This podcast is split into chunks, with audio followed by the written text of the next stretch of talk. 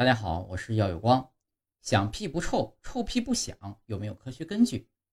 民间啊有响屁不臭，臭屁不响的说法，听起来像是无稽之谈，其实呢有一定的科学依据。一般来说，屁的音调高低以及臭味的浓淡与进食的食物有关。